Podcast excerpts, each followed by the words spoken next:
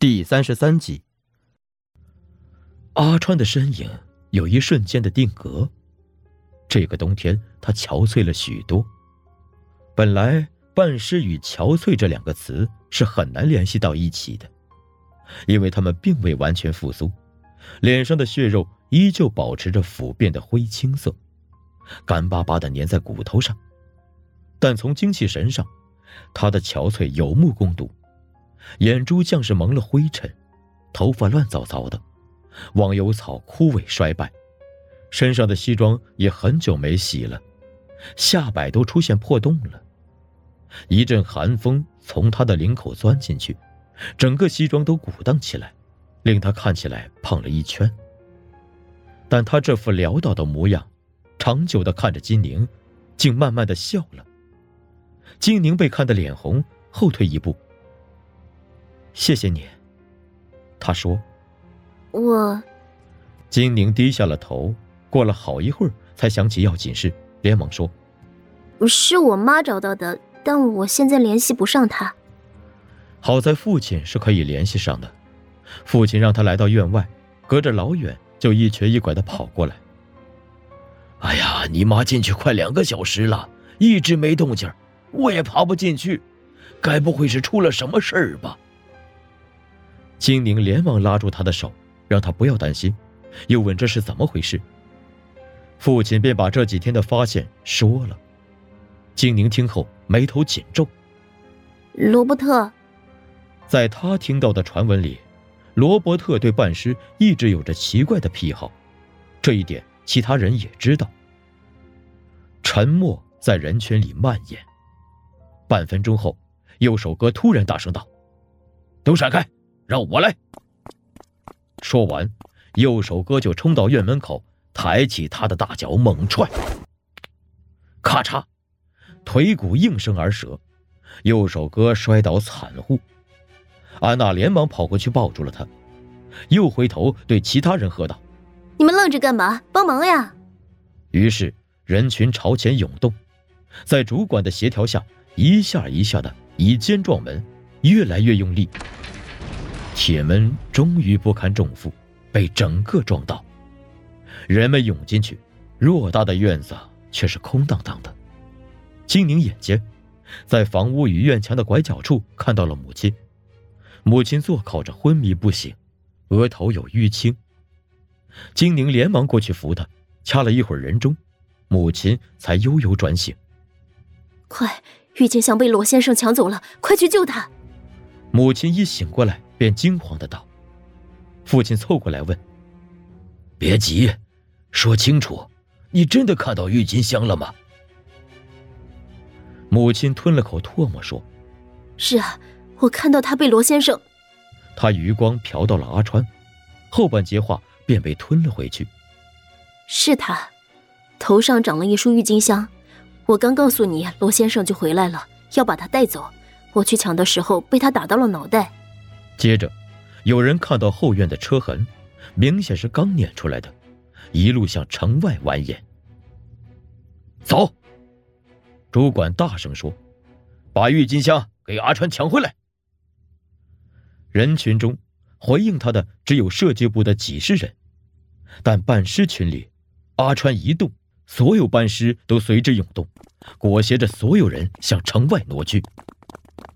他们是靠追踪车辙行进的，但路面硬实，来到了繁华路段后，痕迹便被遮得七零八乱。这种情况要是人类，根本就追不了。却有一个脑袋上长满斑斓蘑菇的女伴尸走出来，趴在地上嗅了嗅，然后木讷地伸出手指向南边。阿川感激地看了他一眼，率众往南走去。真的信他吗？金宁听到背后有人嘀咕：“看他那傻乎乎的样子，恐怕只是一级治愈者吧。”阿川信他有什么办法？于是，在女办事的指引下，大家都往城外赶。但阿川担心太慢，于是主管找了辆车载上女办事。阿川、金宁和金宁的父母则在后排挤着，循着味道一路开到郊区。人群被甩到后面。消失在冷风中。汽车穿过废墟，轮下渐渐柔软，最后来到了一片偌大的废墟厂区前。罗伯特的车果然停在厂区入口。主管摸着下巴，一副若有所思的样子。这一级治愈者还有这种能力啊！看来我们对办事的评价体系还有很大改进空间呢。阿川跑到车窗旁，里面空无一人，摸了摸坐垫，却余温犹存。不用说，罗伯特他们肯定是躲进了这片废弃厂区了。金宁抬头打量，看到厂区里布满断壁和破碎的砖瓦，建筑清僻，最高的墙都只有三四米，因没有修整，蔓藤和小树也从墙根和水泥地里冒了出来。只是在这个季节都成了枯枝，格外萧索。四周静悄悄的，只有东风簌簌，头顶阴云汇聚。午后的阳光微弱又暗淡，铺洒而下后，又被断墙割成了一节一节的。女性办事又嗅了嗅，她的蘑菇全部张开，却依旧眉头紧皱。闻不到吗？阿川问他。他的声带依旧是腐朽的，无法发声，只能点头。没有了他的指引，几个人只得分开搜寻每一堵墙。金宁搀扶着母亲，母亲小声跟他说了在罗伯特房间的见闻，联想到垃圾桶里的避孕套，以及此前和罗伯特接触时他流露出的对尸体的独特癖好。金宁先是一阵愤怒直冲脑门。耳颊通红，再扭头去看阿川，看到他在每一堵墙后探头探脑的寻找，还因步子太快而被绊倒，心里的怒火便慢慢熄灭，成了柔软的灰烬。他让父亲扶住母亲，走到阿川身边：“你你别担心。”他说：“你会找到他的。”“是的，我会的。”他又绊了一跤，爬起来后拍拍手。他出现的那一刻，我就知道会找到他。生而为人，是有很多事情可以期许的，而这些事情都会实现的。顿了顿，他说：“只是见到他之后，我就再也不会难过了。头上这丛忘忧草，恐怕也会枯萎吧。”这一刻，他因不会忧伤而忧伤了起来。忘忧草有了精神。但又像是被风吹了起来。青宁突然想起，植物和半尸是共生的，要是忘忧草枯萎，阿川也会彻底死掉吧。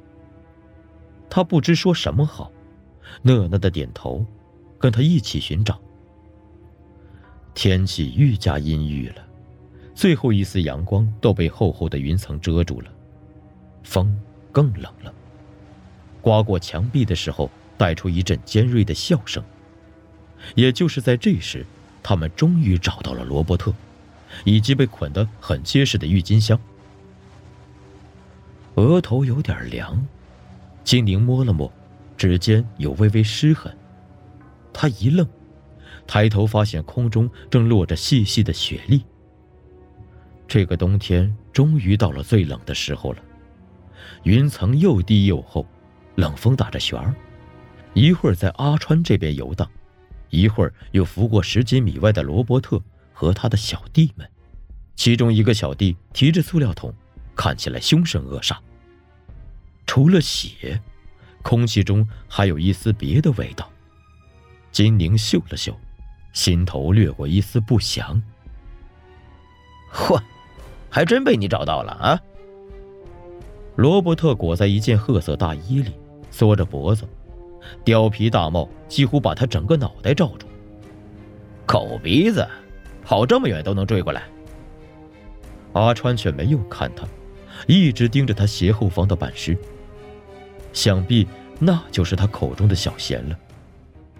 金宁眯起眼睛，好奇地打量着他，却并未发现小贤有什么独特之处。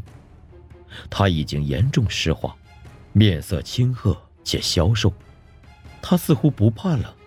在雪天里，也只穿着单薄的白色长裙，裙摆脏污，还有不少破洞。他像所有一级治愈者一样，有些呆滞，即使被捆住，脑袋也在微微晃动，似乎完全不知道所处是何种境地。这样也好，金宁想，那小贤就不会知道自己遭受了怎样恶心的侵犯了。唯一将小贤跟其他半尸区别开来的，是他枯发间的那一丛郁金香，虽然花朵也是萎靡耷拉着。但白和红的色泽依旧鲜明，像是专门别在头发里的装饰。冷风一吹，郁金香和头发一起摆动，露出了小贤的眼睛。